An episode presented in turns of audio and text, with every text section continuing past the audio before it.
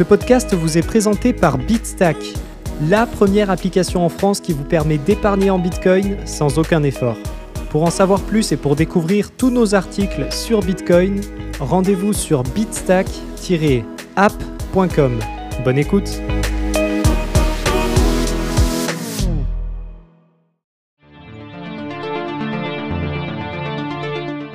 Bonjour à tous et bienvenue dans cet épisode du podcast de Bitstack, présenté par Loïc Morel, dans lequel nous allons répondre à la question suivante. Comment est déterminé le prix du Bitcoin?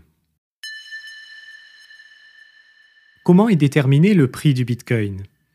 Le cours du Bitcoin varie librement en fonction de l'offre et de la demande. Lorsque la demande augmente ou lorsque l'offre diminue, le prix du Bitcoin augmente. A l'inverse, lorsque la demande baisse ou lorsque l'offre augmente, le prix du Bitcoin diminue. La politique d'émission monétaire sur Bitcoin est définie à l'avance, conservée par le consensus et limitée au total à 21 millions d'unités. À terme, le prix du Bitcoin sera soutenu par une offre totale inflexible. Contrairement aux monnaies étatiques ou aux autres actifs financiers, sur Bitcoin, aucune autorité centrale ne peut injustement émettre plus d'unités de compte que prévu. Quand l'émission de Bitcoin sera terminée, il n'y aura plus de pression baissière sur le prix qui émanera de l'impression monétaire. Pourquoi le cours du Bitcoin est-il volatile? Il n'est pas rare d'observer de fortes variations du cours du Bitcoin, à la hausse comme à la baisse. Ces mouvements s'expliquent par le fait que Bitcoin est un système monétaire jeune et libre. Aucune institution ne peut réguler son cours. Ainsi, le prix du Bitcoin est déterminé exclusivement par l'offre et la demande. Contrairement aux autres monnaies et actifs financiers, sa fréquence d'émission est définie à l'avance et totalement inélastique. La création de Bitcoin est donc insensible aux fluctuations de la demande. Lorsque celle-ci augmente, la production de nouveaux Bitcoins ne s'adapte pas. C'est pour cela que l'on peut parfois assister à de brusques envolées du cours du Bitcoin. Qui détermine le cours du Bitcoin? Puisqu'aucune institution n'a la main mise sur Bitcoin, le cours de sa monnaie peut être déterminé librement par n'importe qui. Il n'existe pas d'indicateur unique qui fasse vérité pour chacun. Toutefois, de manière consensuelle, le cours du Bitcoin est généralement déterminé en effectuant une moyenne pondérée en fonction des volumes de vente de tous les derniers prix sur les places de marché eux-mêmes sont déterminés par la loi de l'offre et de la demande, comme on pourrait l'observer sur le dollar, l'euro ou encore les actions. Ces prix tendent naturellement vers la même somme puisque les utilisateurs peuvent réaliser des arbitrages entre les plateformes d'échange. Grâce à ce mécanisme, vous trouverez à peu près le même cours sur les différentes places de marché. Pourquoi Bitcoin a-t-il de la valeur? Tout d'abord, il est important de préciser que la valeur est une notion subjective. Un bien qui a de la valeur pour moi n'en aura peut-être pas à vos yeux. Ce concept dépend du jugement de son observateur à un moment donné. La valeur d'un bitcoin devrait ainsi refléter celle du système monétaire. Elle s'explique par la confiance que les personnes ont dans le protocole bitcoin, son réseau et sa monnaie.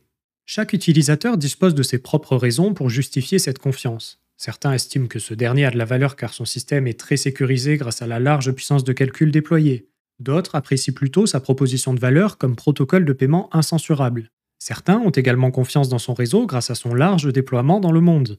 Enfin, on peut aussi lui attribuer de la valeur simplement puisque sa monnaie, le Bitcoin, dispose d'une offre limitée, ce qui en fait un actif rarissime. Une émission monétaire dégressive. Sur Bitcoin, la monnaie est émise par les mineurs lors de la création d'un bloc. Les transactions de paiement sur ce système doivent être redatées dans le registre des comptes distribués afin qu'elles soient confirmées. Ce registre prend la forme d'une chaîne de blocs, c'est la fameuse blockchain.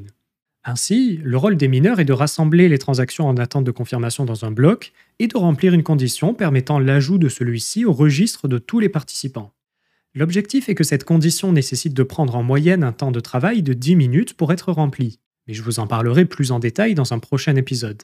Ici, vous pouvez simplement retenir que les transactions sont rassemblées dans un bloc et qu'en moyenne toutes les 10 minutes, un nouveau bloc est ajouté au registre. Ce travail réalisé par les mineurs nécessite d'utiliser de l'électricité et d'investir dans des machines informatiques. Il faut donc pouvoir les rémunérer contre ce travail. C'est pourquoi, lorsqu'un mineur remplit la condition lui permettant d'ajouter un bloc au registre, il touche une récompense en Bitcoin. Celle-ci est constituée de deux parties, les frais de transaction inclus dans le bloc et la création de nouveaux Bitcoins tout neufs. Voilà comment les bitcoins sont émis. Les mineurs sont tout de même soumis à une règle. Ils ne peuvent pas créer plus de bitcoins par bloc que le montant prédéfini dans le protocole. C'est ce qui permet de réguler l'émission monétaire de bitcoin. Cette émission est rythmée par ce que l'on appelle les halvings. Un halving est un événement intervenant environ tous les 4 ans venant diviser le montant de bitcoin créé à chaque bloc par deux. De ce fait, l'émission monétaire sur bitcoin est dégressive. Il y a de moins en moins de bitcoins créés au fil du temps. Le consensus garantit que la limite totale à cette émission soit fixée à 21 millions d'unités. Conclusion. Le prix du Bitcoin fluctue librement en fonction de l'offre et de la demande. Son cours est généralement déterminé en effectuant une moyenne pondérée par rapport au volume de vente de tous les derniers prix sur les places de marché. Les Bitcoins sont émis par les mineurs lors de la création d'un bloc. Le montant qui leur est admis de miner est déterminé à l'avance afin de contenir la création monétaire.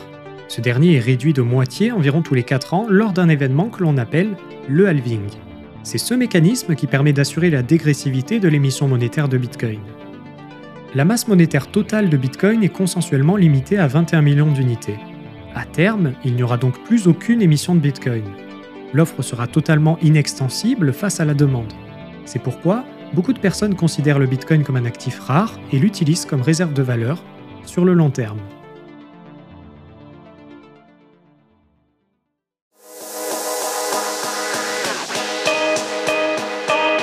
Si vous avez apprécié ce podcast, n'hésitez pas à vous abonner et à nous laisser une note. Pour retrouver l'intégralité de nos articles sur Bitcoin, rendez-vous sur bitstack-app.com.